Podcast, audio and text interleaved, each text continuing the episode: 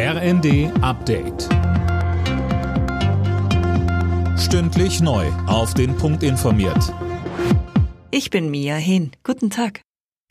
Die Weltklimakonferenz in Ägypten steht nach Angaben von EU-Kommissionsvize Timmermans auf der Kippe. Die Vorschläge reichten nicht aus, um das 1,5 Grad Ziel des Pariser Abkommens zu halten. Sie würden sogar noch hinter den Ergebnissen der Vorgängerkonferenz von Glasgow zurückbleiben. Die Konferenz in Sharm el-Sheikh sollte eigentlich gestern zu Ende gehen, wurde aber wegen der ungeklärten Fragen bis heute verlängert.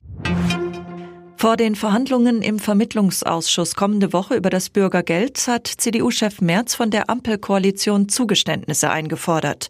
Auf dem Deutschlandtag der Jungen Union sagte Merz, Also wenn wir in diesen Tagen insbesondere mit den Sozialdemokraten darüber diskutieren, ob man aus dieser verkorksten Reform noch etwas machen kann, dann ist für uns eine Botschaft klar. Wir müssen die Anreize setzen, schnell wieder in den Arbeitsmarkt zurückzukehren.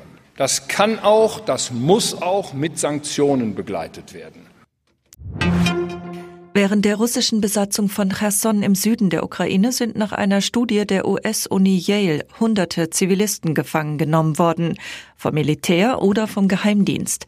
Nach dem Rückzug der russischen Streitkräfte aus der Stadt werden viele weiterhin festgehalten oder vermisst. Morgen fällt der Startschuss für die Fußball-WM in Katar. Am Mittwoch startet Deutschland ins erste Gruppenspiel gegen Japan. Kapitän Manuel Neuer sagte mit Blick auf sein Bauchgefühl, ich hatte vor dem Turnier 14 jetzt auch nicht das Gefühl, wir machen jetzt einen Durchmarsch und äh, werden Weltmeister. Jeder Tag ist anders. Äh, wir versuchen immer alles zu investieren und wir äh, müssen natürlich gut ins Turnier kommen und für mich ist das wichtigste Spiel jetzt auch das erste gegen Japan und da müssen wir alles reinhauen und das wichtig ist einfach gut zu starten und dann diesen Flow dann zu entwickeln. Alle Nachrichten auf rnd.de